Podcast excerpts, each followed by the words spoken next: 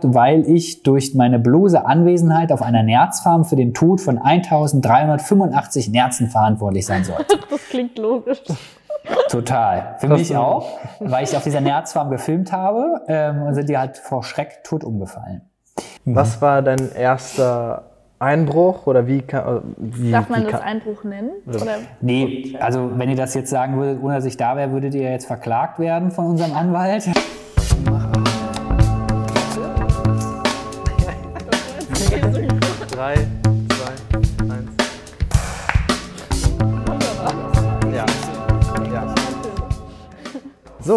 Dann herzlich willkommen auf unserem Podcast. Jan, Dankeschön. danke, dass du da dir deine Zeit genommen hast. Du hast ja einen recht ähm, beschäftigten Zeitplan, haben wir mitbekommen. Ähm, wer bist du denn? Was machst du?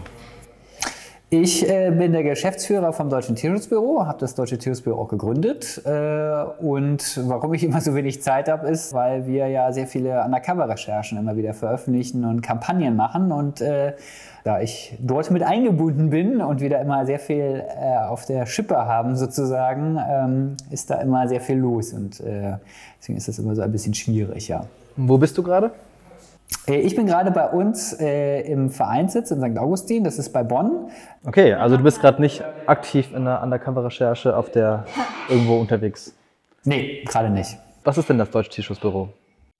Ja, das Deutsche Tierschutzbüro ist eine Tierrechtsorganisation. Ähm, auch wenn wir Tierschutzbüro heißen, setzen wir uns für Tierrechte ein und äh, versuchen über Undercover-Recherchen, durch Bildmaterial, durch aufsehenerregende Kampagnen, ja, Leute zum Veganismus äh, zu bewegen, also aufzurütteln, aufzuzeigen, wie die Tiere tatsächlich in Deutschland gehalten werden und im besten Fall natürlich, dass die Leute über ihr Konsumverhalten nachdenken und den auch ändern. Ne? Wir sind eine Organisation, wo wir versuchen, äh, so den Mainstream zu erreichen, also in die Mitte der Gesellschaft anzukommen. Deswegen auch vielleicht so der Name, dass es nicht so ganz klar ist, dass wir so diese äh, Militanten bruta- Veganer. Genau, die brutalen, äh, wir, wir jungen und brutalen Veganer sind, äh, sondern dass wir halt ähm, versuch, versuchen, so ein bisschen ja auf eine andere Art und Weise die Menschen zu erreichen, weil wir haben die Erfahrung gemacht, dass eben das ist ein Thema, was sehr oft diskutiert wird und viele Leute sich sehr schnell angegriffen fühlen, wenn man mit dem Thema Essen kommt. Und ähm,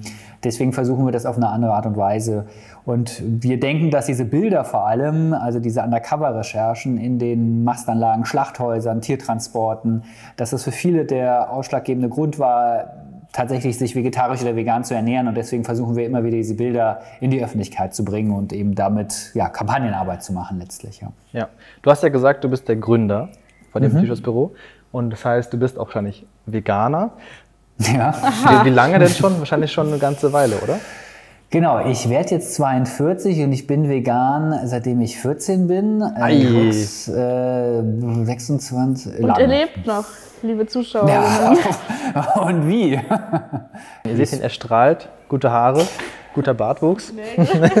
okay, aber seit 14 Veganer, okay. Ähm, Mhm. Willst du uns kurz, kurz erzählen, wie das damals war? Wieso? Weshalb? Warum? Ja, also ta tatsächlich, ähm, wie wird man vegan? Das ist ja immer äh, also ein bisschen unterschiedlich. Bei mir war es so, dass ich ähm, eine Unverträglichkeit habe gegen tierisches Eiweiß und ich immer als, so als Teenager äh, so oft Magenschmerzen nach dem Essen hatte. Und so ein Arzt, ich glaube, so ein bisschen aus Verzweiflung am Ende gesagt hat, oh, dann mach mal tierisches Eiweiß weg. Und siehe da, das hat geholfen. Das war für mich damals sehr schwer, ähm, also erstmal anzunehmen, man ist ja so ein Teenageralter und vegan, also heutzutage vegan ist ja, was steht ja auf einem ganz anderen Level, auch was so gesellschaftliche Akzeptanz und auch Verfügbarkeit angeht. Das war ja damals überhaupt nicht so. Ich habe mich dann immer als Vegetarier Plus bezeichnet und ähm, ja, war am Anfang natürlich ein bisschen holprig, ne? weil ich natürlich immer wieder probiert habe, äh, dann doch noch mal den Döner oder so, wenn man so als äh, Teenager äh, so unterwegs ist. Aber ich habe halt festgestellt, ohne geht's mir viel besser. Äh, gesundheitlich und ja, so bin ich dann halt so in diese Veganer-Szene dann irgendwann reingerutscht, weil ich dann äh, durch die Bonner Innenstadt, da komme ich äh, gebürtig her aus der Region, ähm, ge gegangen bin und dort auf Tierrechtler gestoßen bin, die so einen Infotisch hatten und dann habe ich mich denen angeschlossen und so, so lief das, so bin ich da reingerutscht äh, sozusagen. Ja. Aber wie? Also ich meine, wenn du wegen deiner Gesundheit dich quasi vegetarisch plus ernährt hast. Wie kam dann das Ethische? Später tatsächlich erst. Also es war tatsächlich das rein gesundheitliche und dann war es eben, als ich diese Leute dort kennengelernt habe, die eben auch Mitstreiter gesucht haben und die sind dann durch Deutschland gefahren, haben sich angekettet und Tiere gerettet und so. Und dachte, oh ja, mache ich mal mit. Ne? Und, So äh, zufällig kennengelernt, oder was? ja, genau, ganz zufällig. Ich bin durch die Birner Innenstadt gelaufen und die haben da so einen Infotisch und die haben dann halt so Unterstützer gesucht und Spender gesucht und so. Und ich habe gesagt, ja, Geld habe ich zwar nicht, aber ich kann euch unterstützen, weil ihr macht ja irgendwie das, was ich so gezwungenermaßen mache, macht ihr ja freiwillig.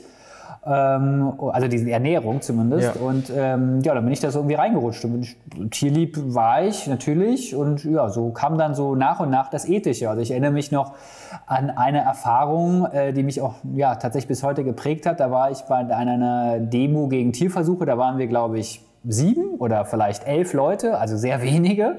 Und ich war einer dieser und wurde die ganze Zeit auf mich rumgehackt, weil ich Lederschuhe trug. Und da habe ich gesagt, äh, also seid ihr irgendwie, ich bin auch hier, ja, also ich bin da noch, noch nicht so ethisch, noch nicht so weit und so. Und, ähm, aber das ist tatsächlich so eine Erfahrung bis heute, die, ähm, die mir nachhält, weil ich glaube, dass es auch, äh, also was so Vorverurteilungen angeht und Umgang mit, mit Menschen angeht und dass manche Leute einfach auch einen, einen, einen, ja, einen Weg brauchen. Und das war bei mir damals halt auch so. Und äh, so Okay. kam dann die Ethik dann natürlich sehr schnell, weil es ja auch sehr logisch ist, ehrlich gesagt. Darf ich noch kurz äh, einhaken? Du hast Hm? die vegane Szene von damals gesagt. Wie kann man die sich vorstellen? Die vegane Szene vor 30 Hm. Jahren. ungefähr? Naja, ich kannte also Ruhrpott halt hauptsächlich. Äh, Also alles, was im Ruhrpott war, das war, ähm, äh, wo ich unterwegs war, das waren sehr wenige. Das waren sehr verbohrte, sehr verschlossene, sehr radikale Leute. Also sehr links natürlich. Also ist ja heute die, die vegane Szene ist ja auch noch äh, sehr links angehaucht. Wobei, ich sage jetzt mal, die, die hat sich ja auch erweitert. Aber das war, ein, ja, war so das Bild und was ich prinzipiell nichts dagegen hatte oder so. Also das äh, halte ich auch alles für unterstützenswert. Aber es ist halt äh, ich habe natürlich dann auch sehr schnell gemerkt, dass man mit dem, was man da ausstrahlt, eben nicht in der Mitte der Gesellschaft halt ankommt. Ja? Da wird man natürlich als sehr schnell, als sehr spinnerhaft, als sehr radikal, als äh, ja, äh, abgestempelt, zumal eben auch damals es nicht so war, dass das äh, vegan, wie es jetzt ist, das ist ja mm, Wahnsinn. Also selbst McDonalds oder wie die alle heißen, machen ja vegan. Und Rügenwalder, das habt ihr wahrscheinlich auch mitbekommen, hat das erstmalig mehr Umsatz mit vegetarisch-vegan gemacht als mit Fleisch. Ne? Das sind natürlich Dinge, die damals undenkbar gewesen wären. Und allein schon, dass man dann in der Öffentlichkeit Rügenwalder sagt, wäre natürlich, äh, wäre wär man gelünscht worden. Also im positiven Sinne, wenn man das gesagt hätte. Okay. Das heißt, mit 14 Richtung Veganismus, Mhm. dann wurdest du irgendwann Aktivist auf der Straße. Das war dann mit, mit Anfang 20 oder? Ja, so 16, 17, 18, sowas in der Kante. Okay. Mhm. Und dann hast du erstmal lange Straßenaktivismus gemacht oder wie war dann die, die weitere? Genau, wir haben, ja, genau, ich war dann immer mit denen so unterwegs. Die haben halt bundesweit eine Aktion gemacht, wo ich mich daran beteiligt habe. Also irgendwo anketten auf so einer ähm, Agrarmesse, nachts irgendwelche Tiere aus irgendwelchen ähm, Hühnerstellen befreien, äh, auf Demos gegen äh, Tierversuche demonstrieren und so weiter. Und da war ich dann halt überall dabei. Und auch immer mehr bei diesen nächtlichen Aktivitäten. Und da habe ich dann festgestellt, dass er wahnsinnig viel, also damals war das mit den Leuten, die ich unterwegs war, die haben schon sehr viel Wert auf äh, Sicherheit gelegt, also was wir auch äh, machen, also was, was die Technik angeht, Nachtsichtgeräte und Vorbereitung, Funkgeräte und so. Und ähm, das war schon alles okay, aber ich dachte, der Aufwand, der da betrieben wird, der ist so enorm, um dann nur, äh, sagen wir mal, 50 Hühner, das waren, glaube glaub ich, war so eine Aktion, die damals, oder 80, ich weiß gar nicht mehr, die damals so in den Kreisen, wo ich war, dann als größte, mit der größten Befreiungsaktion galt.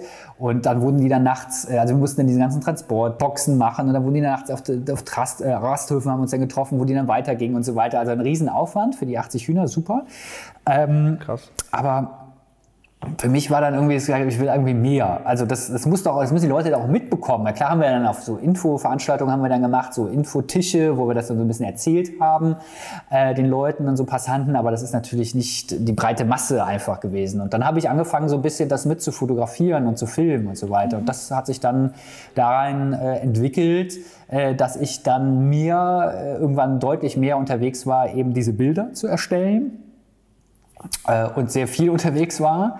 äh, das zu machen und habe dort gemerkt, dass ein Bedarf da war. Also es fing dann an, dass eine Regionalzeitung das dann abgedruckt hat, das Bild, und, und ging dann immer weiter hoch und auch sehr schnell wurden dann sehr große Fernsehformate auf mich aufmerksam, wo ich dann halt Bildmaterial geliefert habe.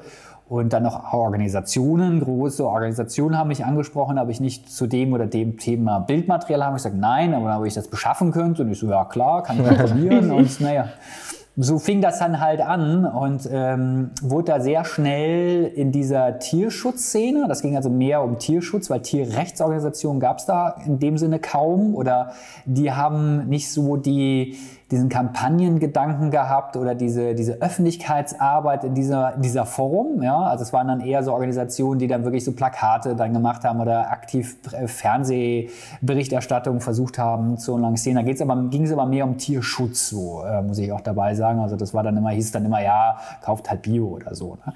Das haben wir damals noch nicht so ganz geschmeckt, aber immerhin äh, merkte ich halt, dass diese Bilder trotzdem bewegt haben. Und von daher ähm, ja, bin ich da so reingerutscht und habe das dann einfach weitergemacht. Ja. Okay, aber das heißt, du brauchst ja dafür zwei ähm, quasi wichtige Antriebs, sag mal, Punkte. Also einmal mhm. brauchst du eine große Leidenschaft, brauchst das Feuer, mhm. dass du dich die ganzen Strapazien da überhaupt äh, da durchgehst und zweitens irgendwie finanzielle äh, Unterstützung. Mhm. Wie, also wie hast du das beides irgendwie, wie, woher kam das? Ja, das ist äh, genau. Also die Motivation war natürlich schon da, weil es ist damals für mich war das extrem motivierend, äh, eben wenn ich gesehen habe, dass die Bilder dann in der Zeitung abgedruckt waren oder dann eben tatsächlich bei bei Report Mainz oder so etwas liefen, ja, in der ARD und wo du dann auch gemerkt hast, da passiert auch richtig was. Damals war es halt so, wenn du bei Report Mainz in dem Politformat einen Beitrag hattest, dann ist da auch, hat's da auch gescheppert, also gescheppert auf politischer Ebene, äh, dass weitere Berichterstattungen folge, dass da Deutschland auch darüber gesprochen hat. Das ist leider heute nicht mehr so, weil diese äh, Formate nicht mehr die Reichweite haben und nicht mehr die Ernsthaftigkeit wie früher. Ähm, aber das hat halt richtig, das hatte richtig Zünder gegeben dann auch. Ne? Das also ist, ist schon ein tolles Gefühl, wenn du halt irgendwie eine Geschichte gemacht hast, sagen wir mal, an der Cover-Recherche zu Kaninchenmast und äh, dass der Landwirtschaftsminister, Bundeslandwirtschaftsminister sich dann dazu äußert. Das ist schon, ist schon was, ja. Also warst du damals einer der ersten, die das gemacht haben im deutschsprachigen Raum? Mhm. Ja, mit einer der ersten, ja. Mhm. Und das hat mir, wenn ich dann überlege, so der, der 20 oder Anfang 20-jährige äh, kleine Jan, äh, der da nachts mit seiner äh, ausgelehnten Videokamera vom offenen Kanal Meckenheim äh, äh, irgendwo äh, in so eine Kaninchenmast eingestiegen hat und dann so etwas bewegt, da habe ich schon gemerkt, also der Aufwand, auch wenn es ein Aufwand ist, aber das, was am Ende passiert, das ist Wahnsinn und ein wahnsinniges Verhältnis halt auch einfach, mhm. ja. Mit, mit drei Leuten irgendwie unterwegs sein, äh, sagen wir mal ein paar Nächte und dann so, ein, ähm, so etwas zu erreichen. Und das sehe ich heute auch noch so. Heute ist es natürlich viel aufwendiger. Ähm, äh, so etwas zu machen, weil auch immer mehr eben verstecktes Material, äh, also mit versteckten Kameras, die montiert sind, verlangt wird von den Medien letztlich, oder was heißt verlangt, aber äh, das so arbeitet, die Technik hat da deutliche Fortschritte gemacht, das ist alles wesentlich aufwendiger, aber wenn man unterm Strich es sieht, am Ende geht es trotzdem darum, Bildmaterial zu erstellen und das bewegt halt viel. Und von daher finde ich das bis heute eines der effektivsten Mittel, um äh, Öffentlichkeitsarbeit äh, zu machen und den Tieren eine Stimme zu geben. Und deine zweite Frage wegen dem Finanziellen. Es war damals so, dass ich halt äh, ja, noch nebenher so gearbeitet habe. Ich habe so im Kino gearbeitet und äh, da ein bisschen Geld verdient. Das war das eine. Das andere war, dass ich damals von den Fernsehsendern so ein bisschen Geld auch bekommen habe. Zwar nicht viel und das mittlerweile auch nicht mehr. Das machen die Fernsehsender, oder wir wollen es nicht mehr. Die Fernsehsender machen es auch nicht mehr. Aber damals gab es noch so ein bisschen was. Ja, und ich habe bei meinen Eltern noch gewohnt und so viel. Also die Kamera habe ich mir ausgeliehen. Ein Nachtsichtgerät hatte ich mir irgendwann mal gekauft. Das war teuer. Aber so teuer war das halt jetzt auch nicht. Und als 20-Jähriger hat man jetzt auch nicht unbedingt so die Ausgaben, die man vielleicht hat, wenn man älter ist. Aber wenn du gerade deine Eltern ansprichst, was mhm. haben die denn dazu gesagt? Oder haben die das mitbekommen? Hast du das verheimlicht? Mhm. Oder waren die auch vegan? Oder wie war das? Nee, nee die, die sind nicht äh, vegan. Äh, oder damals definitiv nicht. Ähm, und äh, ja, die fanden das gut, weil sie das natürlich mitbekommen haben, was ich mache und auch gemerkt haben, was sich da äh, bewegt. Ich weiß noch eine Situation, da habe ich meinem Vater abends dann, ich glaube, Report geguckt und da meinte er, das hast du gefilmt? Ich so, ja, das ist ja super. also, äh, also das war schon, die waren mich da total unterstützt, ja, also das muss man schon sagen ähm, und war natürlich dann auch froh, wenn ich dann nachts wiederkam. Ähm. Wurdest du mal erwischt? Ja, das ist immer die Definition. Was heißt denn erwischt für dich? Also tatsächlich im Stall und der Landwirt steht vor mir mit einer Taschenlampe und leuchtet mir ins Gesicht und sagt, jetzt habe ich sie erwischt. Das ist nie passiert. Aber natürlich gab es immer mal wieder brenzliche Situationen, dass dann doch nachts der Landwirt aus irgendeinem Grund noch mal in seinen Stall geguckt hat äh, oder da noch mal unterwegs war oder, oder sonst was. Es gab immer mal so, das ist glaube ich normal oder gehört halt dazu, das ist klar. Mhm. Der Kick. Aber tatsächlich richtig erwischt, äh, tatsächlich nicht, nee. Okay, also was nie im Gefängnis oder so. Nein, ich habe auch keine Vorstrafe. Also Anzeigen wegen Hausfriedensbruch habe ich über 400, äh, aber das wird, äh, das wird in aller Regel eingestellt. Äh, und äh, ja, Beurteilung gibt's halt keine und ähm, legen da halt auch sehr viel Wert. Auch damals bei Micha, als er für das Deutsche Tierhusbüro tätig war, natürlich legen wir da sehr viel Wert, dass die Leute dort, äh, dass äh, eben es nicht zu einer Verurteilung kommt. Ähm, und ähm, ja, aber kam es bisher nicht. Du warst dann meist mit zwei, drei Freunden unterwegs, hast die Sachen Mhm. gefilmt, hast gemerkt, es, ist, es schlägt Welle, das, das macht was, das, äh, du hast dann Sinn gesehen und dann, wann kam dir dann die Idee für das Tierschutzbüro oder wie lange hat es dann noch gedauert oder wie war das so dann? Ja, also Tierschutzbüro gibt's eigentlich nur wegen Wiesenhof. äh, tatsächlich. Ähm, damals war es dann so, ich habe dann äh, so die ersten Erfahrungen gemacht, das lief dann ganz gut und dann habe ich mir so überlegt, ach, ich könnte eigentlich mal gucken, wie sieht's eigentlich bei Wiesenhof aus. Ja, also bekannter Konzern, damals sehr, auch sehr positiv gebrandet äh, in der Öffentlichkeit. Und dann bin ich nach äh, Bayern gefahren, da haben die relativ große Anlagen, so doppelgeschossige auch. Und darin gefilmt und dann äh, brauchte ich einen ja, einen Nachweis, weil die haben halt so tausend Unterfirmen und äh, die sind ja auch teilweise selbstständig, diese Landwirte, gehören nicht zu Wiesenhof, also, also ein komisches Wirrwarr, ähm, Firmenwirrwarr. Und ich brauchte halt den, den, die Bestätigung von einer Firma, dass sie für Wiesenhof liefert. Und das weiß ich noch, ähm, habe ich da halt einfach angerufen und gefragt. Und dann haben die gesagt, ja, wer sind Sie denn? Und dann habe ich gesagt, ja, ich bin der Jan und will das gerne wissen. Und dann habe ich gesagt, ja, das beantworten wir Ihnen nicht telefonisch. Schreiben Sie mal eine E-Mail mit Adresse bitte, damit wir Ihnen das postalisch zuschicken können. Habe ich natürlich gemacht, ja. Dem Resultat, da gab es dann erstmal juristische Auseinandersetzungen danach. Äh, bis heute nicht die Beantwortung meiner Frage, sondern irgendwelchen Juristenscheiß. Und da habe ich dann festgestellt, huch, ähm, weil das war das erste Mal, dass ich dann so sowas an der Backe, hatte. das war kein Problem, das war, ging ja auch schnell weg und so, aber äh, da merkte ich dann halt, wäre vielleicht sinnvoller, mich nicht vielleicht Jan Pfeiffer zu nennen, sondern eben einfach Deutsches Tierschutzbüro. Und dann habe ich das so gemacht, habe ich so ein Postfach gemacht, eine Telefonnummer, das auf mein Handy weitergeleitet war, eine Webseite, E-Mail-Adresse und das war eigentlich so ganz gut. Das hieß, bei den Fotos stand da nicht mehr Jan Pfeiffer halt drunter, sondern Deutsches Tierschutzbüro. Klang auch seriöser. Und ähm, dachte ich zumindest. Ich dachte jetzt, wenn du diesen offiziellen Namen hast und die Hm. Industrien oder die, die, die Betriebe sehen, dann wissen die gleich, worum es geht und dann ist es vielleicht schwieriger an Infos zu Naja, ich sage jetzt mal so, ähm, ja, ja, ja. Also zum Teil schon, das ist richtig. Äh, mir ging es aber auch dann darum, so einen Schutz zu haben. Ne? Also auch dazu bei den Bildern, weil in den Bildern wurde dann mein Name. In der Zeitung steht ja immer der Fotoautor dabei. Da wollte ich meinen Namen dann auch nicht mehr haben. Ähm, und habe dann auch Anfragen tatsächlich dann über Deutsches Tierungsbüro gemacht. Natürlich wussten die dann schon eher, worum es ging, aber auf der anderen Seite, äh, ich hatte ja da in dem Sinne nichts zu, zu verbergen. Und äh, der Schutz war mir da einfach wesentlich lieber. Und auf der anderen Seite hätte ich das weiter bei Jan Pfeiffer gemacht, dann hätte sich mein Name ja genauso rumgesprochen. Also dann hätten ja die Firmen genauso gewusst, okay, da steckt ein Tierschützer hinter. Also äh, Oder- da kann ich mich auch direkt dann so nennen. Und in der Folge hat das, glaube ich, hier und da tatsächlich etwas geholfen, weil das Tierschutzbüro damals, also es war damals kein Verein, aber natürlich wussten dann diese Firmen, äh, dass das Deutsche Tierschutzbüro und wer wohl da auch immer hintersteckt oder wie viele Leute dahinter stecken oder was auch immer, dass die eben solche Undercover-Recherchen machen und wenn die anfragen, mh, naja, also ich glaube, der eine oder andere hat sich dann vielleicht dessen wegen auch möglicherweise hinreißen lassen, eine Antwort zu geben, weil er äh, eben Ach so. auch vielleicht hoffte, vielleicht einen gewissen Einfluss zu nehmen, eventuell. Ich weiß es nicht genau. Ja. Auf jeden Fall funktionierte das ganz gut bis zu einem Zeitpunkt, wo dann die Industrie offenbar, also mit Industrie meine ich dann eben diese, diese Fleischfirmen, Wiesenhof oder wie sie alle heißen, wobei jetzt Wiesenhof hier äh, nur stellvertretend ge gemeint ist. Ich habe keine Lust, schon wieder eine Anzeige von denen zu kriegen. Ähm, äh, oder eben auch so Fleischlabels, gibt zum Beispiel das QS, das ist so ein blaues Label, was so auf Fleischprodukten zu finden ist. Qualität und Sicherheit, QS, ja. Das ging damals an den Start, äh, da habe ich eine sehr umfangreiche Recherche gemacht ähm, und, und und so, so Pelzfirmen äh, und Farmer wollten halt wissen, wer, wer ich bin. Ja? So, wer steckt hinter dem deutschen Tierschutzbüro, wer bin ich, was mache ich?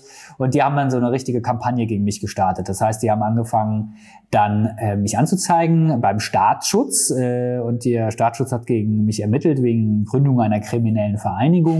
Bestimmt. Es, ja, war, ich sage jetzt mal so, war damals tatsächlich nicht so lustig. Ähm, Hm. Äh, ja, also das war, also ich sag mal so, wenn der Staatsschutz gegen einen ermittelt, kriegst du das erstmal nicht mit. Und äh, die fangen auch erstmal ganz anders an. Also die Polizei, dass die ermittelt wegen Hausfriedensbruch, das kannte ich damals. Das ist äh, jetzt auch nicht irgendwie das Schönste der Welt, aber das ist jetzt so sehr berechenbar, was da passiert, weil deren Mittel der Polizei sehr äh, klar abgesteckt ist. Beim Staatsschutz ist das ein bisschen anders, weil die haben einfach ganz andere Möglichkeiten. Also die haben direkt mal geguckt, äh, wo wohne ich, wer ist mein Vermieter, damals wohne ich nicht mehr bei meinen Eltern, wer ist mein Vermieter, wer ist da noch gemeldet, welche Handynummern habe ich alles, da kam so eine ganze Liste, die diverse Weiterleitungen hatte und so weiter. Ähm, ja, alles mögliche, Bank- und Bankverbindungen, keine Ahnung, die haben halt alle, die fangen erstmal so, wenn die anfangen, fangen die erstmal so direkt an, ja, also das ist nicht irgendwie, dass die dann mal so überlegen, wollen wir das machen, nö, machen die direkt, ja, und die haben mir dann auch, ähm, äh, ja, so einen, so einen Polizisten mal vorbeigeschickt äh, vom Staatsschutz, der hat ein Testklingen durchgeführt, das ist auch sehr lustig, also weil ein Vorwurf, die haben also diese, diese Industrie, die haben einen Anwalt gehabt aus Hamburg, der die alle vertreten hat, ähm, und der hat halt wirklich so alles Mögliche mich angezeigt. Gründung einer kriminellen Vereinigung. Äh, dass ich da nicht wohnen würde, wo ich äh, gemeldet bin. Äh, dass ich Fernsehsender betrügen würde, weil ich Bildmaterial manipulieren würde. Äh, dass ich meine Steuern nicht irgendwie äh, sauber zahle und so weiter. Also eine ganze Liste von Dingen. Und das hat dann der Staatsschutz zum Anlass genommen, das nach und nach abzuarbeiten und zu gucken, ist da was dran oder nicht. Um das dann zu stärken, ist es eine Gründung einer kriminellen Vereinigung, die dann hier auch noch irgendwie Betrügereien machen, äh, Gelder veruntreuen, äh, gar nicht da sind, äh, wo, wo sie gemeldet sind. Man muss in Deutschland sich da irgendwie die Hälfte seiner Zeit, die, keine Ahnung, äh, pro Jahr da aufhalten, wo man gemeldet ist, bla bla. So, also hat man einen vorbeigeschickt, der einen Testklingen gemacht hat. Das war sehr lustig, ich erinnere mich daran noch, oder damals zumindest, oder jetzt im Nachhinein, sagen wir es mal so, im Nachhinein doch sehr lustig, das Testklingeln. Also stand da so ein Polizist bei mir vor der Tür, hat geklingelt, hat gesagt, er sei Polizist und er würde ermitteln, weil gestern eine Demo in Köln stattgefunden hat. Das, ich äh, habe damals nicht weit von Köln gewohnt. Und äh, da hätten zwei junge Damen äh, einen Polizisten angegriffen, wären in ein Taxi gesprungen und dieses Taxi hätte diese beiden Damen zu meiner Adresse gefahren, was es denn damit auf sich hat. Ja. Da meinte ich dann nur, ach, das ist aber schade, die Damen waren gar nicht bei mir, hätte ich mich sehr darüber gefreut. äh, und das war es dann. Ähm, später habe ich dann in der Akte halt gelesen, wir haben also irgendwann dann mitbekommen, dass der Staatsschutz gegen mich ermittelt und dann hat man Akteneinsicht genommen, das kann man als Beschuldigter in Deutschland und dann sieht man, was, der, was die Beamten halt gemacht haben und da habe ich dann dieses Testklingeln halt auch äh, gelesen. Das fand ich dann doch ein bisschen amüsierend, weil der Vermerk war dann, Zielperson wohnt unter ange oder ist angetroffen worden unter angegebener Adresse, wohnt offenbar dort oder irgendwie sowas, ja. Ja, das war. Das heißt, dann warst du quasi aus, aus dem Schneider oder Naja, die? Ermittlungen gingen relativ lange, ein halbes Jahr, ähm, weil diese, dieser Rechtsanwalt auch immer wieder nachgelegt hat mit angeblichen Beweisen. Die haben mich dann derzeit auch wegen jedem Scheiß angezeigt. Ich habe damals mich in einer Demo beteiligt. Da ging es um das Ferkelkastrieren, äh, Ferkelkastration. Da waren wir vor einem Landwirt, vor einem Schweinezucht irgendwo in, äh, bei Berlin. Und da hatte ich so ein Plastikmesser dabei, weil wir da so eine Art Schauspiel aufgeführt haben. Und da haben die tatsächlich eine Ermittlung gegen mich geführt, wegen Bedrohung, wegen diesem Plastikmesser. Ne? Und keine Ahnung, also man hat tatsächlich so eine Hetzkampagne äh, oder ja, wie auch immer man das nennen mag, gegen mich geführt. Mit dem Höhepunkt äh, im Grunde, dass man mich vor Gericht gezerrt hat, weil ich durch meine bloße Anwesenheit auf einer Nerzfarm für den Tod von 1385 Nerzen verantwortlich sein sollte. Das klingt logisch. Total. Für mich auch, weil ich auf dieser Nerzfarm gefilmt habe ähm, und sind die halt vor Schreck tot umgefallen. ähm, das ist dann auf dem Zivilweg von mir versucht worden einzuklagen, vom Landgericht in Bonn. Äh, Schaden 22.000 Euro. Und ähm, da muss ich tatsächlich, das waren mehrere Verhandlungstage, und da muss ich mich tatsächlich da mit einem Anwalt wehren dagegen. Zwischenzeitlich hat man mir auch von Richterseiten nahegelegt, ob man sich nicht vergleichen wollte. So ein bisschen komisch. Ähm, ja, und da war der Punkt dann gekommen, wo ich den Spieß umgedreht habe und gesagt habe, okay, ich gehe jetzt in die Öffentlichkeit, ich bin jetzt nicht mehr undercover unterwegs, sondern ich mache aus dem Tierschutzbüro dann einen Verein auch. Hm. Und äh, ich gehe in die Öffentlichkeit, weil der Schutz, die Öffentlichkeit jetzt mein, mein Schutz ist. Und, Wann war das? Äh, so vor sieben Jahren ungefähr. Okay. Mhm. Würde ich sagen. Warst du so. sehr, sehr lange undercover unterwegs? Ja, vielleicht zehn Jahre, sowas, sieben, sieben bis zehn Jahre, weiß nicht mehr genau, so in der, in der Größenordnung. Hab dann auch zu diesem Gerichtsprozess eine Kampagne gemacht, die nackte Wahrheit, äh, wo ich dann eben tatsächlich das in die Öffentlichkeit getragen habe, was da passiert ist und natürlich die Bilder von dieser Pelzfarm logischerweise. Und ich glaube, das war auch so ein Punkt, wo die Industrie nicht mit gerechnet hat. Und da auch wieder, die Industrie hat mich im Grunde dahin getrieben. Erst hat die Industrie mich dahin getrieben, mich Deutsches Tierschutzbüro, Deutsches Tierschutzbüro zu nennen, als, als Label sozusagen. Und jetzt hat mich die Industrie dann dazu getrieben, so sehr in die Öffentlichkeit zu gehen. Also, vielleicht ein bisschen selber schuld, weiß ich nicht.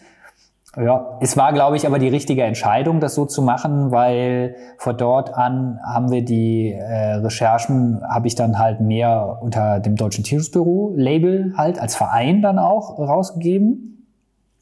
Und wir haben noch andere Aktionen dann gemacht, diverse. Und ich habe halt auch äh, immer mal wieder in der Vergangenheit es gehabt, dass Recherchen, die ich angefangen habe zu gewissen Themen, äh, ich dann keinen Abnehmer gefunden habe, weil eine Tierschutzorganisation das, warum auch immer, nicht äh, verwerten wollte oder ein Fernsehsender das auch nicht ausstrahlen wollte, weil es nicht passte oder weil es nicht brutal genug war oder wie auch immer. Und das, das äh, lag dann so ein bisschen in meiner Schublade rum irgendwie, was ja auch total schade war. Und ähm, somit haben wir dann auch Dinge veröffentlicht, die sonst vielleicht keiner so veröffentlicht hätte und damit eben auch äh, Öffentlichkeitsarbeit letztlich gemacht oder auch Leute äh, erreicht. Äh, oder ich hatte zum Beispiel mal die Idee, da ging es damals um eine der größten Recherchen, die ich gemacht habe, äh, ganz früher zu Kaninchenmast. Also Kaninchen werden auch im Käfig gehalten. Mhm. Und meine Idee war, dass ich irgendwie mal alle Tierschutzorganisationen zusammenfügen, um äh, mal gemeinsam versuchen, da was zu verändern. Und das habe ich dann diversen Tierschutzorganisationen vorgeschlagen. Da gab es eben so Berührungsängste aus verschiedensten Gründen mit anderen Organisationen. Und dann habe ich das dann halt irgendwann gemacht über das Tierschutzbüro. Und das ja, war jetzt weiß ich nicht die beste Kampagne, die wir jemals gemacht haben, aber es hat zumindest so, das Konzept lag da und wir haben es halt umgesetzt. Ne? Und äh, so hat sich das da halt so äh, entwickelt und immer mehr, auch immer. Und äh, wir sind jetzt ja in dem Team natürlich auch, haben sehr viel davon auch gelernt oder ich habe natürlich auch sehr viel gelernt. Ich, wenn ich früher Tierschutzorganisationen Bildmaterial gegeben habe oder ein Fernsehsender, haben das ja so gemacht, wie sie es für richtig halten. Das ist ja auch völlig in Ordnung. Aber so konnte man das auch selber machen und konnte auch vielleicht mal einen anderen Schwerpunkt setzen oder mal was ausprobieren, was vielleicht vorher nicht so funktioniert hat oder wo man andere das sich vielleicht nicht getraut haben. Zum Beispiel sich einen Tiertransporter zu kaufen und damit durch Deutschland zu fahren, die Leute da durch so einen Tiertransporter zu führen. Ähm, eine Kampagne, die wir damals gemacht haben, als Beispiel jetzt mal äh, mhm. zu vielen anderen, ja wenn du von wir sprichst, mhm. ähm, inwiefern hattest du Begleitung? Oder? Damals, meinst du jetzt oder jetzt, aktuell? Damals also, und jetzt? Ja, genau. Also damals, klar, war das ja mein Hauptding sozusagen, also diese Undercover-Recherchen zu machen. Und da hatte ich halt Leute kennengelernt, äh, waren auch teilweise meine Freunde, äh, die damals, das habe ich tatsächlich, war auch ganz praktisch, mit Freunden unterwegs zu sein ähm, hatte aber eben auch äh, TierrechtlerInnen, mit denen ich unterwegs war, die man halt kennengelernt hat. Ähm, hatte natürlich dann auch einen gewissen Namen, weil in der Szene natürlich schon bekannt war, wer hinter diesen Bildern dann auch steht. Äh, und äh, genau, da gab es halt Leute, die mich unterstützt haben äh, und dabei geholfen haben. Auch teilweise dann ähm, mal eine Vorrecherche, sind mal in so einem Schweinemastbetrieb vorbeigefahren, haben mal geguckt und so weiter. Also das war, war damals ganz gut. Heutzutage ist es ja ein bisschen anders. Ich bin tatsächlich nicht mehr so viel unterwegs. Ähm, mhm. Oder eigentlich ganz selten nur noch. Äh, es sind Leute aber unterwegs, die äh, das, was das Deutsche Tierschutzbüro macht und wie es es macht und wie es es in die Öffentlichkeit bringt, gut finden und geben uns dann halt solche Bilder, also filmen das. Teilweise mache ich das zum Beispiel auf Pelzfarmen in Polen dann auch äh, selber, äh, fahren dorthin. Äh, aber mir fehlt letztlich einfach die Zeit, das zu machen. Und ich glaube, meine Stärke liegt auch ein bisschen mehr mittlerweile darin, eben das Bildmaterial in die Öffentlichkeit zu bringen. Also mhm. äh, eine, eine, Kampagne daraus zu stricken und zu überlegen, wie man das macht und Pressearbeit. Mhm. Äh, ja, wir zeigen ja auch alles an. Also unser Credo, äh, unsere Vorgabe ist, ähm, also die, die Bildmaterialien zur Verfügung gestellt werden oder wenn wir von Tickwillerei erfahren, zeigen wir das auch sehr schnell an. Das gehört zu meinem Aufgabengebiet. Mhm. Sei es eben durch eine Strafanzeige, wo wir juristische Unterstützung von Anwälten haben oder beim zuständigen Veterinäramt. Ähm, und ähm, genau, das frisst halt auch, äh, ehrlich gesagt, sehr viel Zeit. Mhm. Aber du brennst nach wie vor für das Gleiche.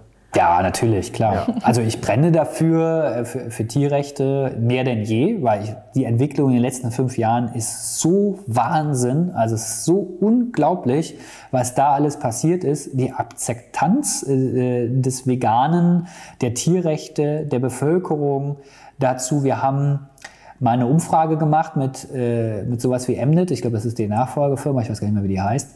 Äh, also so eine repräsentative Umfrage und ähm, vor ein paar Jahren. Und da haben wir gefragt, äh, also sinnbildlich, wie, legit, ob die, die, ne, ob, wie legitim ist es dem nach nächtlicher Aktivitäten in Stallungen diese Bild in die, Bildmaterial in die Öffentlichkeit zu bringen. Und das war, ich glaube, 80 Prozent der Leute fanden das super. Ja?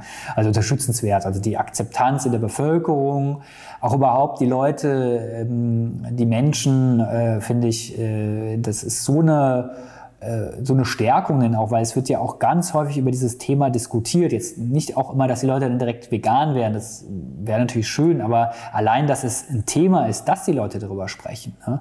Und das ist, ich finde, in den letzten fünf Jahren ist da ein riesen Sprung passiert. Mhm. Und äh, auch jetzt derzeit, was da passiert alles. Ich bin in so einem Newsletter von so einer Fleischwirtschaft, da ist jedem Newsletter ist da was Veganes drin, weil die Leute, ey, damit macht ihr Geld, ja. Mhm. Äh, und dann solche Fleischfirmen halt darauf aufspringen. Ähm, und das ist schon, weiß ich nicht, finde ich schon extrem motivierend. Ob man, da kann man natürlich jetzt streiten, wie gut das ist, dass jetzt McDonalds einen Burger hat, aber ja. die Ausrichtung die wir haben und die Zielsetzung, die wir haben, Mitte der Gesellschaft, Otto Normalbürger erreichen, ist McDonald's super. Und äh, mhm. das ist ja auch immer so ein kontroverses Thema. Ich, ich fange nicht an, mit einem Vegetarier zu diskutieren. Weil ein Vegetarier, der ist auf dem Weg aus meiner Sicht und ich hoffe, er schafft diesen Weg zum Veganer noch. Aber den großen Schritt hat er schon gemacht. Und ich will nicht ein Vegetarier, also natürlich will ich, dass der Vegetarier dann Veganer wird, keine mhm. Frage. Mhm. Aber es ist viel schwieriger, äh, Otto Normalbürger äh, irgendwie mal anzuschubsen, dass der mal in Richtung Vegetarismus geht, ja. Und ähm, ich glaube, der Vegetarier, der wird automatisch vegan, ja. Also auch das, was die Leute googeln ja alles. Die jungen Leute, das ist ja Wahnsinn. Die googeln ja jeden Scheiß. Und äh, was die alles, mein Neffe, ja, äh, 19 Jahre, nicht von mir so sehr beeinflusst, sicherlich ein bisschen auch, aber nicht so massiv. Äh, der, der ist voll im Thema drin irgendwie und, und googelt sich seinen Kram und so. Und äh, auch da überhaupt Gibt ja auch gute Dokus mittlerweile auf Netflix, ja. auch Mainstream und so, die erreichen genau. ja auch viele junge Menschen. Genau. Unter genau, anderem auch uns. Ist, ja. Genau, und das ist natürlich, äh, das ist für mich extrem motivierend. Und äh, deswegen brenne ich weiterhin dafür, bin auch weiterhin der Meinung, dass eben diese Bilder es braucht. Und deswegen setzen wir da auch weiter äh, da rein. Und ich bin der Meinung, es braucht halt gute Kampagnen, also aufsehenerregende Kampagnen, die, die zum Nachdenken auch, äh, anregen, die provozieren und so. Da, da, da habe ich großen Spaß dran, da mit dem unserem Team vom Deutschen Tiersbüro zu überlegen, was gibt's da auch. Wir haben auch teilweise Hilfe von anderen Agenturen und das, das ist tatsächlich, macht mir großen Spaß, äh, so dies dies zu machen und vor allem dann, wenn es ja auch funktioniert, mhm. wenn es dann klappt, ne? wenn man dann ja. merkt, okay, wir haben da uns was ausgedacht und das funktioniert am Ende. Funktioniert natürlich nicht alles, das ist klar, aber die Dinge, die funktionieren und das motiviert mich extrem, ja. Mm, du hast ja von Kampagnen jetzt gesprochen als wir mit Micha gesprochen haben, hattet ihr noch ein, also mit Micha hattet ihr noch ein Straßenteam. Mhm. Und das ist das, was ich unter Kampagnen mit Micha verstanden mhm. habe. Wie kann man das jetzt verstehen, Kampagnen? Ja, genau. Also genau, das Kampagne ist ja ein sehr groß, äh, großer Begriff, genau. Ähm, also derzeit verstehen wir äh, Kampagnen so, dass wir versuchen über ein Schwerpunktthema, ein Motiv, ein Clip, eine, ein, ein Tenor, ähm, ein Vehikel, wie auch immer man das ausdrücken will, Menschen zu erreichen über äh, verschiedenste Medien, sei es die klassischen Fernsehmedien oder Printmedien oder Medien, die es äh, klassisch gibt oder digitale Medien oder Plakate oder na klar auch über eine Straßenaktion. Also wir haben auch ähm, Kampagnen ähm, äh, gemacht, äh, nachdem wir das Straßenteam nicht mehr in der Form so haben, ähm, nicht mehr so aus ausgeprägt, aber natürlich haben wir vor Schlachthäusern demonstriert zum Beispiel oder vor Mastanlagen oder ähnliches. Und das sehe ich auch als Kampagnenarbeit an. Und wir merken halt, dass äh, viele Leute, auch natürlich getrieben durch Corona, viele Leute online äh, viel mehr erreichbar sind. Also durch Online-Medien, sei es die klassischen Social-Media-Kanäle, mhm. aber eben auch E-Mail, Webseiten, wie auch immer, ähm, dass wir damit sehr viele Leute erreichen und versuchen da sehr, sehr viel zu machen, ähm, weil es natürlich im Verhältnis auch relativ günstig ist. Ne? Das muss man auch mal sagen. So eine E-Mail schreiben, okay, verschicken, okay, aber das sind, sind natürlich im Verhältnis nicht große Kosten. Und das ist natürlich wieder was, wo ich sage, okay, kommen wir wieder bis zu diesem Punkt, äh, der kleine Jan mit der Videokamera. Ähm, ja, ist es halt hier jetzt ein bisschen auch so, äh, mit wenig Mitteln, in Anführungszeichen, mhm. äh, kann man sehr viele Menschen erreichen. Wenn du einen guten Facebook-Post hast, hast du eine Million Reichweite. Ne? Das ist Wahnsinn. Aber was mich gerade interessieren würde, du warst der kleine Jan ne, mit der Videokamera. Mhm. Was war dein erster Einbruch oder wie kann. Äh, wie, Darf man das Einbruch nennen? Oder? Nee, also wenn ihr das jetzt sagen würdet, ohne dass ich da wäre, würdet ihr jetzt verklagt werden von unserem Anwalt. Nein, also, also jetzt Spaß beiseite, nee, aber wir legen da sehr großen Wert drauf. Und zwar äh, ist es kein Einbruch, weil der Einbruch juristisch so ist, dass man etwas zerstört, also etwas kaputt okay. macht, ja. Was mitnimmt und einen Hausfriedensbruch begebt. Also all diese drei Faktoren ist dann ein Einbruch. Das legen wir großen Wert drauf, dass die Dinge, die wir machen oder das Bildmaterial, was wir veröffentlichen, nicht durch Einbrüche entstehen, sondern was wir als legitimes Mittel ansehen, ist der Hausfriedensbruch. Das heißt, man geht also in einen Betrieb rein, durch eine Tür, die nicht verschlossen ist und wir mhm. brechen nichts auf. Und jetzt kommt wahrscheinlich die meisten Leute, die sagen, äh, wie, die Türen sind ja nicht offen bei so einer Massenanlage. Doch, sind sie. Also bis heute sind diese Türen offen. Es hat Brandschutzgründe, äh, die sind ja Riesenbetriebe, teilweise wird diese Tür, Tür übersehen oder keine Ahnung, aber das ist denen einfach egal. Also das, äh, ja, aber du wolltest sagen, was mein großer, erster großer Hausdurchbruch war, oder wie? Ja, also wie, ich meine, wie, wie kommt man, ich meine, du warst ja 16, 17, 15, ja. also wie, mhm. ich könnte mir das gar nicht vorstellen, als so 15, 16 zu sagen, okay, ich gehe einfach mal in so, in so einen Betrieb rein und gucke mir das an. Also. Ja, ich bin ja sozusagen mit diesen Tierbefreiern unterwegs gewesen. Ne? Die, da habe ich das ja gelernt. Also wie, wie man ah, okay. die Betriebe auskundschaftet, wie man da reingeht, wie man das macht. Das habe ich ja lange, ja, also habe ich jetzt viel gemacht und äh, deswegen wusste ich so etwa, wie das geht. Und, okay, also die äh, haben dir das genau. quasi gezeigt. Okay. So kann man das sagen. Mhm. Okay, verstehe. Mm, dann hast du bestimmt auch viele schreckliche Dinge gesehen an den mhm. ganzen äh, Malen, wo du ähm, wo drin warst. Ja. Und du hast ja vorhin auch schon gesagt, es gab ein paar brenzlige Situationen. Kannst du mal eine davon oder vielleicht die, die am krassesten war, erzählen? Ich weiß noch, bei so einer Entenmast, wo wir waren, ähm, da war es so, dass wir am Ende dann, äh, also wenn, ich, wenn man diese Dinge filmt, dann ist es immer so diese, die Beweisbarkeit, dass das tatsächlich in diesem Betrieb entstanden ist. Diese Beweis, das müssen wir beweisen. Und äh, deswegen äh, wurde dann ähm, immer, und bis heute wird das oft gemacht, dann am Ende so dieser, in diesen Mastanlagen gibt es meistens so einen kleinen Mastvorraum, nennt sich der, wo so Unterlagen liegen, Lieferscheine, Abrechnungen, irgendwie sowas. Ja? Okay. Und das wurde dann meistens abgefilmt, weil da steht dann halt ne, der Mastbetrieb mhm. drauf mit der Adresse und das ist natürlich ein guter Beleg. Und so war das dann halt auch. Ich lief dann da rein und stellte dann fest, huch, in diesem äh, Mastvorraum ist kein Bürobereich, sondern da liegen die Arbeiter und schlafen. Und äh, das war ein bisschen blöd, weil die Kamera lief und der Scheinwerfer der Kamera lief und da war es auf einmal sehr hell in diesem Schlaftrakt, äh, die natürlich dann auch äh, wach wurden und äh, mir und äh, den Leuten, mit denen ich damals unterwegs war, auch hinterher liefen. Und dann mussten wir, das, diese Mastanlage war am Wald gelegen, wie so viele Mastanlagen, damit das eben die die Bevölkerung ja nicht mitbekommt, mhm. äh, mussten wir dann eben ein paar Stunden in diesem Wald verbringen, äh, uns da verstecken, bis wir Wieso, weil ihr kein, hattet ihr kein Auto parat? Oder, oder? Doch, wir haben ähm, eine Person, einen Fluchtwagenfahrer, der uns dann abholt, aber die Polizei fuhr dann da rum und deswegen kann, konnte dann der uh. Fluchtwagenfahrer nicht kommen, weil äh, mhm. die Polizei war da. Das wäre ein bisschen doof gewesen. Also mussten wir erstmal da in diesem Wald verbringen und das war alles ein bisschen schwieriger als heute, weil heutzutage hast du halt ein, ein iPhone oder sonst ein Smartphone und gibst dir, kannst dir so eine Standortmarkierung setzen und das per WhatsApp verschicken. Das gab es damals alles nicht. Äh, also war es alles ein bisschen schwierig, weil wir waren natürlich auf diesen Fall vorbereitet, aber damals haben wir halt mit topografischen Karten gearbeitet. Also hatte ich den topografische Karte dabei und der Fahrer hatte natürlich dann auch eine und da musste man anhand der topografischen Karte dann und per Handy, das hatten wir damals schon oder das gab es damals, das war schon mhm. verbreitet, das sagen, aber da musste die Person sich da auch noch selber hin navigieren, das war gar nicht so einfach. Also das ist alles früher sehr viel schwieriger geworden, äh, also früher sehr viel schwieriger gewesen, heute wesentlich einfacher, mhm. aber äh, das kam noch dazu und das war mit dem Grund, warum wir da äh, doch sehr lange in diesem Wald waren und unterwegs waren und ja. Das hört sich ja nach super viel Planung an auch. Also, oder es mhm. hört sich auch ja. so an, hast du erzählt, dass da sehr, sehr viel dahinter steckt und nicht nur diese, ähm, diese Aktion an sich. Ähm, was würdest du sagen, hat sich krass zu heute verändert? Wo, wo ist es einfacher geworden? Wo ist es aber auch schwieriger geworden? Was diese Undercover-Recherchen angeht? Mhm.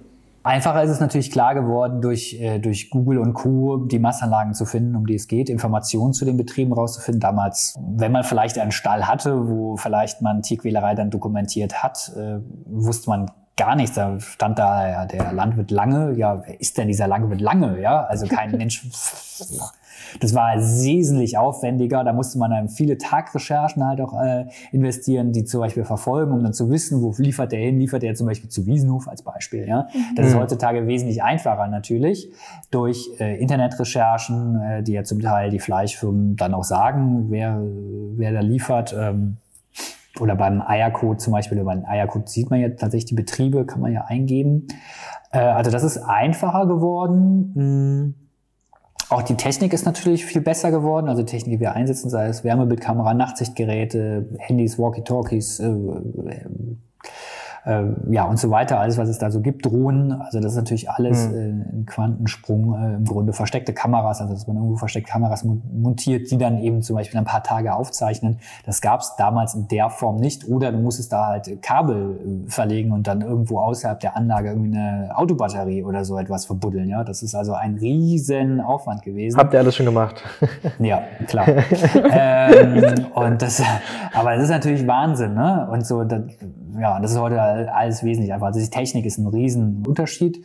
Und damit kriegen wir natürlich auch Dinge oder Situationen gefilmt, die man damals wahrscheinlich erahnt hatte oder vermutet hatte, aber niemals auf Bild gekriegt hat. Und das war natürlich auch damals ein großer Knackpunkt, dass natürlich die Leute einen da nicht geglaubt haben. Und jetzt mhm. hat man natürlich die Bilder schwarz auf weiß und dann sieht man eben, wie dann der Landwirt sein Schwein mit dem mit der Axt oder mit dem Vorschlaghammer erschlägt oder was weiß ich was. Das mhm. haben die damals ja auch schon alles gemacht, nur man hat es mhm. damals ja nicht gefilmt. Oder nicht filmen können, sagen wir es mal so. Mhm. Das ist ja nicht schön anzugucken. Ähm, nee. Wie gehst du da rein in so, in so eine Situation? Und wie, ich meine, das war ja wahrscheinlich früher viel schwieriger und inzwischen schon ein bisschen gewohnt, aber ich meine, so Bilder sind immer aufs Neue ja auch. Äh, der Geruch und, und die, der Geruch und die Geräusche ja. und ich sage mal so, die Situation vor Ort ist eher so, dass man einen Job hat. Also man hat ja einen mhm. Job. Also ich muss das da filmen, äh, da wird eine versteckte Kamera montiert, da ist jemand Wache, da hat jemand eine Aufgabe. Ist mhm. natürlich da auch ein Stück weit abgelenkt, weil mhm. äh, wenn ich filme, achte ich darauf, dass der Akku voll ist, funktioniert das Kameralicht und so weiter. Also man hat da so ein, ja, eine Aufgabe im Grunde. Mhm. Und das macht es mir auf jeden Fall leichter. Also jemand zu sagen, ich komme mal mit und guck's mir an, was wir auch schon gemacht haben. Aber das, äh, glaube ich, ist schwieriger, weil man keine richtige Aufgabe hat. Ne? Mhm. Also das ist so, von daher ist das, glaube ich, vor Ort und der Adrenalinspiegel ist natürlich extrem hoch. Es ist eine Stresssituation. Das darf man nicht äh, vergessen. Ähm, also von daher glaube ich, in der Situation selber geht es mir damit äh, okay, sage ich, drücke ich es mal so aus. Es sei denn, man findet sowas richtig krasses, ja, also. Äh, Was hast du schon so richtig krasses gefunden? Ja, also zum Beispiel äh, lebende Tiere im Mülleimer, das finde ich sehr krass. Also dass sie mhm. lebende Tiere weggeworfen haben, weil sie dachten, die sind tot oder weil sie denken, die stirbt, das Tier stirbt sowieso jetzt bald, also kann ich es auch jetzt schon mal in den Mülleimer schmeißen.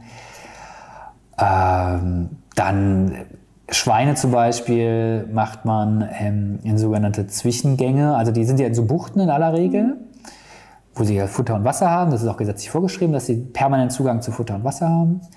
Und es gibt sogenannte Zwischengänge. Das sind die Gänge, wo der Landwirt lang läuft. Ja?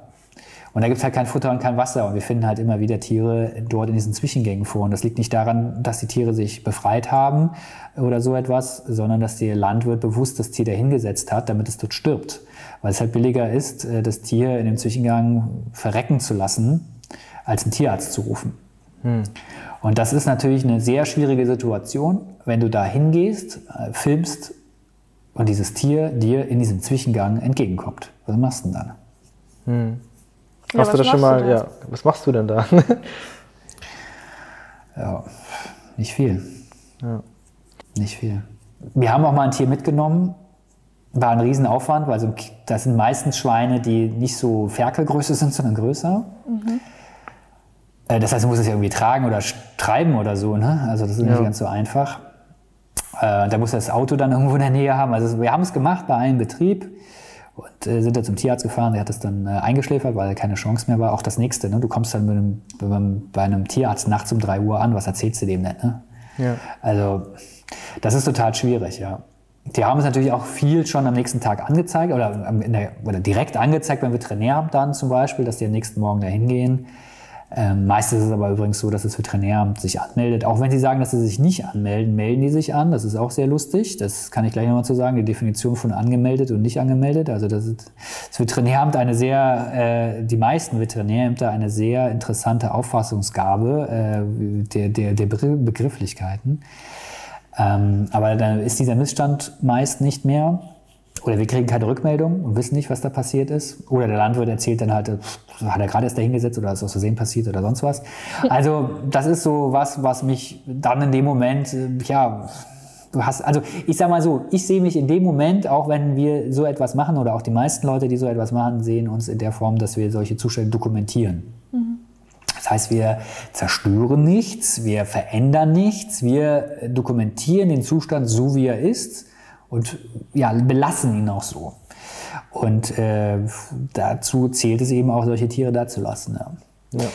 Aber die Definition, äh, tatsächlich, das sind so Punkte, die mich so ein bisschen auf die Palme bringen. Ähm, bei meinem Job, wir haben ja eben so ein bisschen gesprochen, was mich motiviert, aber was mich auf die Palme bringt, sind dann eben tatsächlich Veterinärämter oder auch Juristen oder Gerichte, die eben aus meiner Sicht bei einer eindeutigen äh, Situation oder Dokumentation äh, trotzdem dort diese Tierquäler davonkommen lassen. Also zum Beispiel das Thema unangemeldete Kontrolle. Also, also das Veterinäramt ist ja im Grunde die Polizei für Tiere, wenn man so will. Das heißt, sie sind dafür verantwortlich, diese Tierhaltungsbetriebe zu kontrollieren. In Deutschland wird durchschnittlich ein Tierhaltungsbetrieb alle 17 Jahre kontrolliert. Also Wahnsinn. Das ist in Bayern übrigens alle 41 oder 48 Jahre, ich habe es vergessen. Auf jeden Fall Wahnsinn. Wahnsinn. Aber wegen, also wegen da, Mangel an Personal oder weil die keinen Bock haben? Ja. Oder? Nee, Mangel an Personal. Also aus Tierschutzgründen kontrolliert. Ne? Die werden ja möglicherweise aus anderen Dingen kontrolliert, aber aus Tierschutzgründen wird das Veterinäramt raus. Äh, das ist der Durchschnitt. Äh, zum Beispiel, in, ich glaube, in Niedersachsen ist es eine, alle 21 Jahre. Dazu muss man wissen, dass die meisten äh, Tierhaltungsbetriebe äh, in Niedersachsen stehen. Also in einem, einem Land, äh, Bundesland, wo die meisten Betriebe stehen, wird alle 21 Jahre kontrolliert. Das also sind wie viele Lebenszyklen von einem Schwein schon durch? Drei, 21. Äh, 60, 60. Also die, die, die, wir erleben die meisten, die, die meisten Tiere in Deutschland erleben kein Veterinär, nein. Genau. Ähm, und die eigentlich, also was natürlich ein Veterinär, oft melden die sich halt an, meistens mehrere Tage, einfach weil die, äh, die Begründung ist, dass sie halt viel zu tun haben und sie können nicht zu einer Mastanlage rausfahren, die irgendwo im Wald ist und dann den Landwirt anrufen, der braucht auch noch zwei Stunden, bis er da ist. Und damit das halt alles viel schneller geht, melden die sich ein paar Tage vorher an. Was natürlich zur Folge hat, dass der Landwirt bei sich erstmal schön sauber macht. Ja, und die Schweine aus dem Zwischengang natürlich dann erstmal entfernt. Mhm. Ähm, und dann wird, deswegen ist seit einigen Jahren immer diese Forderung nach unangemeldete Kontrolle macht ja auch Sinn. Ja, bei einigen Masterlagen wohnen ja Leute zum Beispiel auch dabei oder sind tagsüber ohnehin da. Also da muss man sich nicht drei Tage vorher anmelden. Äh, und äh, wir kriegen dann immer wieder mit, dass eben bei solchen Skandalen es dann heißt, ja, man hat eine unangemeldete Kontrolle durchgeführt. Und wenn man später dann irgendwie durch irgendwelche Protokolle oder sonst was dann das noch mal nachlesen kann, dann steht dann, äh, das hatte ich nämlich gerade jetzt zum Beispiel aktuell, da hieß es dann, ja, man hat, es ging es um einen Hühnerbetrieb, man hat diesen äh, Betreiber dann auf der Fahrt dorthin kontaktiert.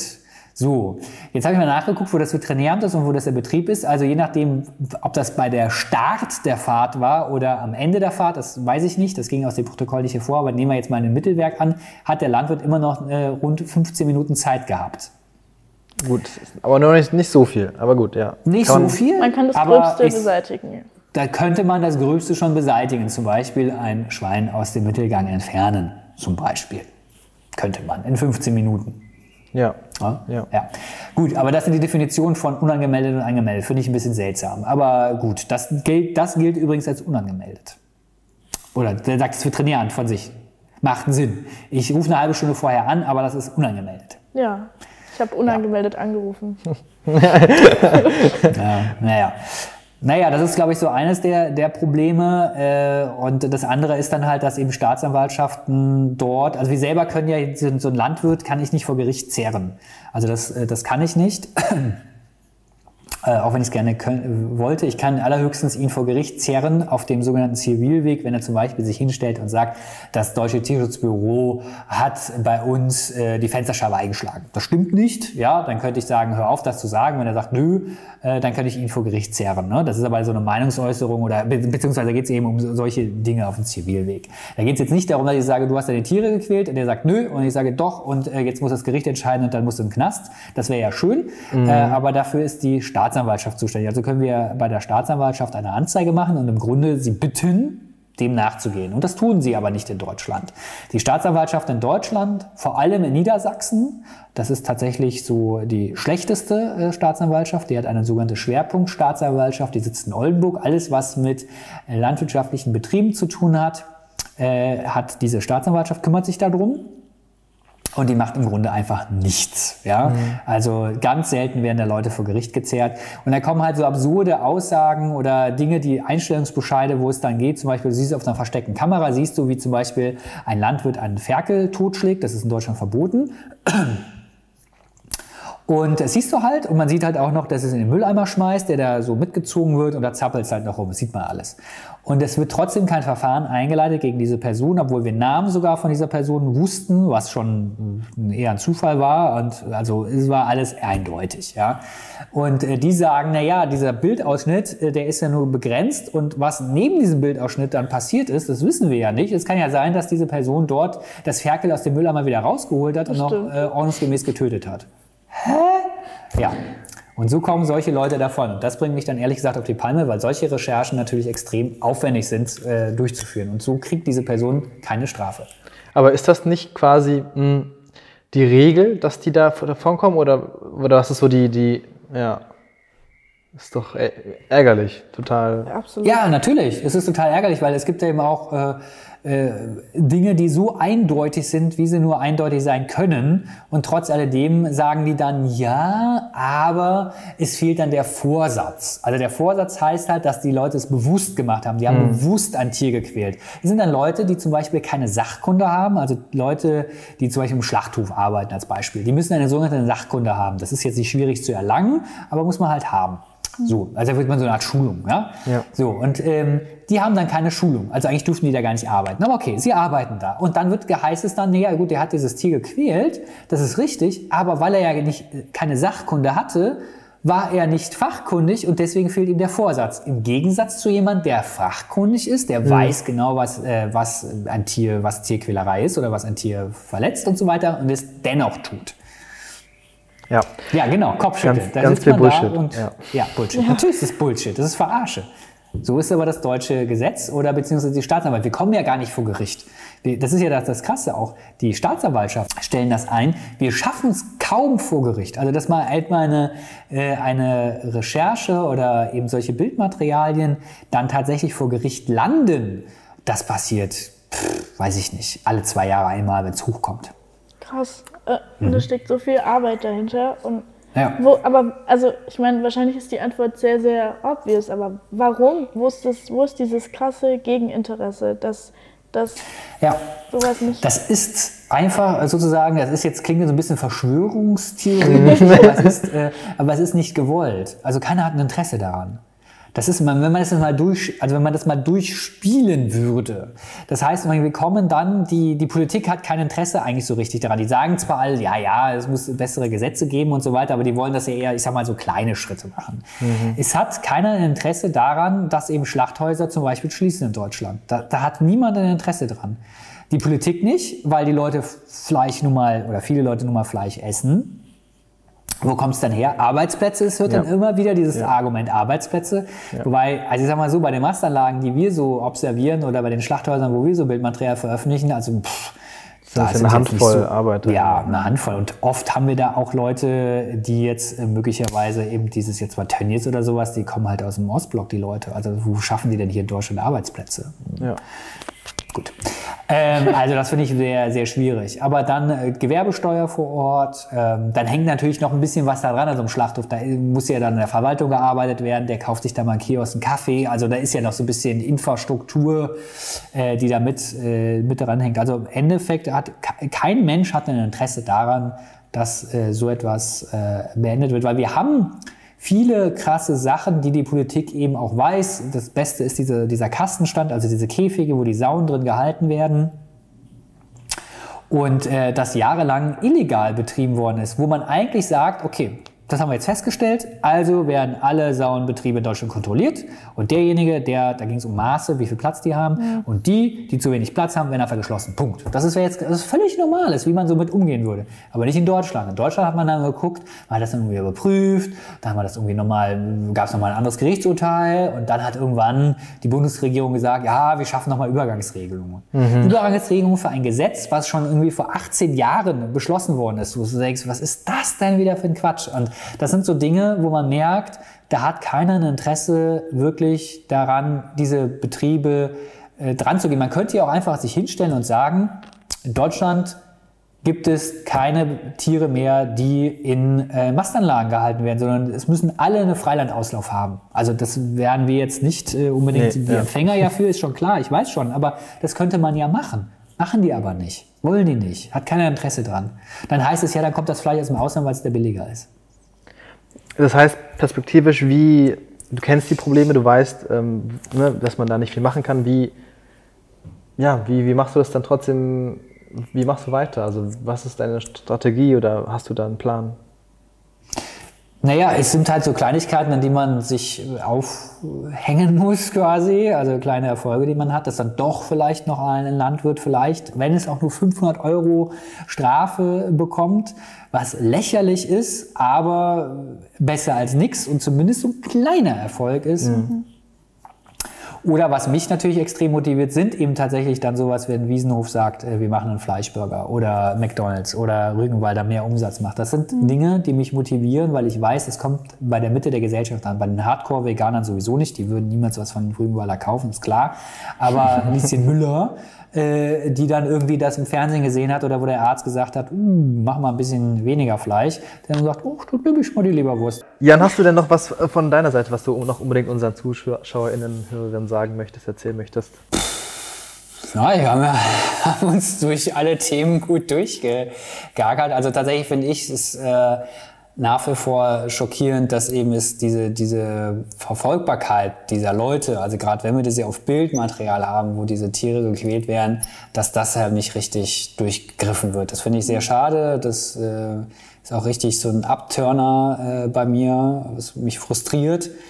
Äh, und zumal ich sehe auch die Gesetze, die es gibt, also wir dokumentieren zwar Gesetzesbrüche, und da fragt man sich eigentlich, warum gibt es eigentlich Leute, die gegen die Gesetze verstoßen, weil die Gesetze sowieso schon so schlecht sind. Also wenn man da Mastschwein 0,75 Quadratmeter Platz zur Verfügung gibt und wir filmen dann noch irgendwie, dass man denen nur 0,5 Quadratmeter zu, Platz zur Verfügung gibt, also was, also das, das, das weiß ich nicht. Also das sind so als Beispiel, ne? Das sind so Dinge, wo ich denke, das kann eigentlich nicht sein. Also finde schon, ich bin sozusagen irgendwie enttäuscht vom, von der Politik, vom Gesetzgeber, von, von Gerichten, von Staatsanwaltschaften, dass dort nicht richtig durchgegriffen wird und dass die Politik auch nicht wirklich richtig starke Signale äh, sendet, weil es wird dann immer Initiativen, zumindest in der Vergangenheit immer so Initiativen und Freiwilligkeit und Tierwohl-Label mhm. und diese ganze Geschichte, das unterm Strich echt nichts bringt. Also,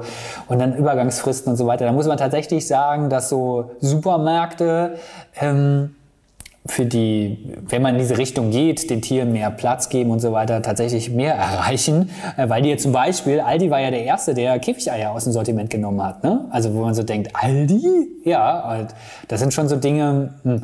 also finde ich, find ich sehr traurig. Ähm, dass das, äh, dass das passiert und finde es aber dann auf der anderen Seite, was ich eben schon gesagt habe, umso motivierender, dass eben die Bevölkerung in Deutschland da sehr offen für das Thema ist und sich sehr ja, da auch verändert. Ja. Der Fleischkonsum ist ja zurückgegangen. Ähm, Milchkonsum schon, auch. Ja. Genau, Milchkonsum, genau. Es sind ja klare Zeichen, es sind schöne, klare Zeichen. Und ich bin immer wieder tatsächlich äh, dankbar und äh, positiv dann überrascht, wenn ich irgendwo reingehe, auch in der Provinz, in ein Restaurant oder in ein Bistro oder sonst was. Und da steht auf einmal vegan. Letztens war bei Aral, da habe ich getankt, da stand da ein veganer Burger. Und ich dachte, was ist das denn? also geil. Ein Benzinburger. ja. Cool. Okay, das heißt, ähm, du machst weiter als Vollzeit. Ähm, Aktivist sozusagen hinter, hinter den Kulissen im, im Büro des Deutschen Tierschutzbüros und äh, leitest du die ganzen Kampagnen, machst es öffentlich und finde ich super. Also wir machen ja das auf, einem anderen, auf einer anderen Ebene nochmal auf der Straße und bringen es auch ins Netz und äh, mhm. sprechen mit den Leuten. Ähm, ja, von daher sagen, kann wir nur sagen, danke für deine Arbeit. Mhm. Das, du bist, bist ja nicht der Einzige dahinter, es gibt auch viele Gesichter dahinter wahrscheinlich, aber du bist so der, der auch oft im Fernsehen zu sehen ist, ne? bei Stern TV und so hast du erzählt. Ähm, ja, wir hoffen natürlich, dass, es, dass ihr da weiter erfolgreich seid, dass ihr ein paar Leute hinter, hinter Gittern bringt. Hinter Gittern bringt. Aber okay. Nur das Beste. Nur das Beste. Ja, vielen Dank für deine Zeit. Klar. Ja, vielen Dank. Danke euch. Und äh, hoffentlich sehen wir uns mal in echt irgendwann auf der Straße. Ja. Vor Tönnies. Oh, ja. Angekettet vor Tönnies.